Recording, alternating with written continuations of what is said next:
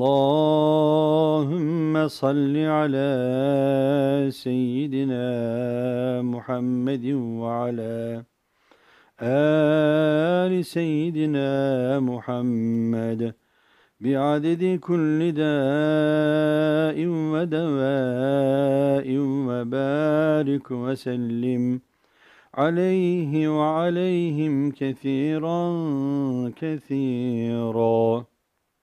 Bismillahirrahmanirrahim. Allahümme salli ala Seyyidina Muhammedin wa ala ali Seyyidina Muhammed. In unserem letzten Podcast haben wir gesagt, dass dieser Podcast auch an Nichtmuslime gerichtet ist. Es haben bereits viele Nichtmuslime über unseren Propheten sallallahu alaihi wasallam gelesen und ihre Bewunderung für ihn offen ausgedrückt. So sagt eines der größten Philosophen und Denker, der damalige deutsche Staatschef Otto Fürst von Bismarck-Schönhausen in seinem Werk Folgendes: Ich behaupte Folgendes: Mohammed ist von einer besonderen Bedeutung. Es ist fern von der Wahrscheinlichkeit, dass der Schöpfer eine solche Existenz zum zweiten Mal in den möglichen Bereich bringt. Ich bedauere mich darum, o Mohammed, dass ich nicht mit dir in gleicher Zeit leben konnte. Dieses Buch, damit meinte den Koran, dessen Lehrer und Verkünder du bist, ist nicht deins, es ist von Gott. Es abzustreiten, dass dieses Buch von Gott ist, ist so lächerlich, wie wenn man zu behaupten versuchen würde, dass die positiven Wissenschaften absurd seien.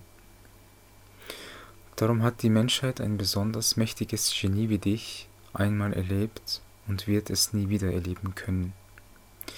Ich beuge mich, bar deiner würdevollen Gegenwart in vollkommener Ehrfurcht. Eine weitere sehr bekannte Persönlichkeit, Johann Wolfgang von Goethe, eines der größten Denker und Dichter, sagt folgendes. Ob der Koran von Ewigkeit sei, danach frage ich nicht. Dass er das Buch der Bücher sei, glaube ich aus Musliminenpflicht. Närrisch, dass jeder in seinem Falle seine besondere Meinung preist, wenn Islam Gott ergeben heißt. Im Islam leben und sterben wir alle. Jesus fühlte rein und dachte nur den einen Gott im Stillen, wer ihn selbst zum Gotte machte, kränkte seinen heiligen Willen. Und so muss das Rechte scheinen, was auch Mahomet gelungen, nur durch den Begriff des einen hat er alle Welt bezwungen. Ich möchte ein paar dieser Sätze Goethes etwas erläutern, er sagt, wenn Islam Gott ergeben heißt. Er spricht hier eine Tatsache aus, das Wort Islam kommt vom Wortstamm Eslim und bedeutet Schlechtes beiseite lassen und sich der Barmherzigkeit, Schutz und Geborgenheit Allah ergeben. Über Jesus sagt er, wer ihn selbst zum Gotte machte, kränkte seinen heiligen Willen.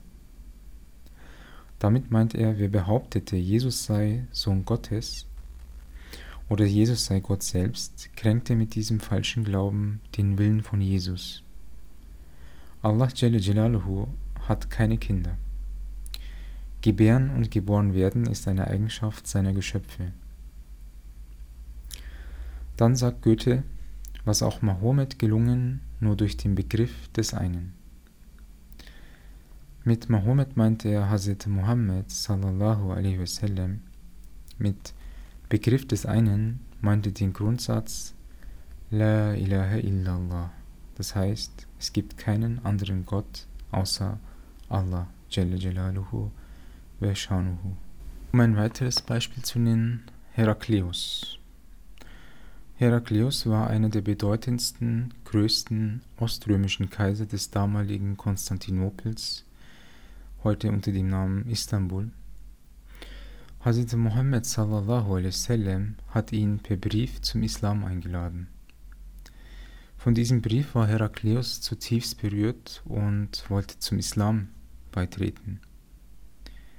Er hat vor Freude diesen Brief mit seinem Inhalt überall laut verkünden und lesen lassen. Daraufhin haben die Priester und Soldaten aufgrund ihrer finanziellen und politischen Interessen protestiert. Heraklius war so knapp davor, als eines der bedeutendsten Persönlichkeiten in die islamische Geschichte einzugehen. Er hatte die Ehre, höchstpersönlich einen Brief vom Propheten sallallahu alaihi wasallam bekommen zu haben. Leider packte ihn aber die Angst, seinen Thron und Machtposition zu verlieren so sehr, dass er dieses große Glück nicht wahrgenommen hat und als Nicht-Muslim gestorben ist. Das sind nur drei kurze Auszüge. Es gibt Millionen Beispiele dieser Art. In den Jahren 1700 bis 1900 gab es nicht wie heute das Internet, Handys, Computer etc. Damals reisten viele Nichtmuslime monatelang, einige sogar jahrelang durch das Osmanische Reich. Dabei hielten sie ihre Eindrücke und Erlebnisse in ihrer eigenen Sprache in Reisebüchern fest. Auf Englisch, Französisch, Italienisch, Deutsch und so weiter. Diese Reisebücher stehen bis heute in den Staatsbibliotheken. Ismail Hamid Danishment hat Auszüge aus diesen Reisebüchern in seinem Werk gesammelt. In ihren Reisebüchern äußern die Nichtmuslime ihre Bewunderung über die hohen Charaktereigenschaften der Muslime. Mit Erstaunen berichten sie darüber, dass auf den Straßen keine Streitereien und Schreie zu hören waren, sondern durchgehend eine friedliche Atmosphäre herrschte dass in einem Jahr höchstens ein paar Diebstähle, meistens von Nichtmuslimen, von Fremden stattfanden und sonst keine Vorfälle passierten. Dabei gestehen sie, dass diese ganzen Schönheiten vom Islam kommen und dass sie das so nie in den westlichen Ländern erlebt haben. Ihr könnt euch die Auszüge aus diesen Reisebüchern selber besorgen und euch selber ein Bild davon machen. Das Osmanische Reich lebte nach dem Koran, welches Hazrat Muhammad sallallahu alaihi wasallam herabgesandt wurde. Die Menschen im Osmanischen Reich lebten nach den hohen Werten, die ihnen der Koran und Hazrat Muhammad sallallahu alaihi wasallam brachten.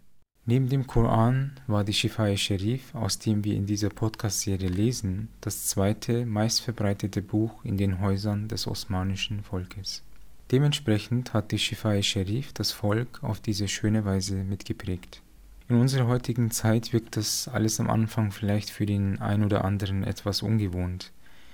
Der Grund dafür ist, dass wir leider in einer Gesellschaft leben, welches die Endzeit ist, in der Werte, Gutes mit Schlechtem vertauscht und vermischt sind und wir da leider reinwachsen. Wir kennen es praktisch nicht anders. Das hat aber wiederum den Vorteil, dass wir durch diesen Vergleich diese zwei Welten, das Leben von Hazrat Muhammad sallallahu alaihi wasallam und die Werte, die er vermittelt hat, besser verstehen und wertschätzen können. Man braucht sich nur die hohen Depressionsraten, Selbstmordraten in der heutigen Gesellschaft anzuschauen, damit einem die Bedeutung dieser hohen Werte klar werden. Deshalb ist es umso wichtiger und wertvoller, mit dieser Podcast-Serie unser Leben zu bereichern – und zu unserem Ursprung zurückzufinden. Im nächsten Podcast werden wir inshallah beginnen, aus dem Buch Shifa Sharif zu lesen. Assalamu alaikum wa rahmatullahi wa barakatuh.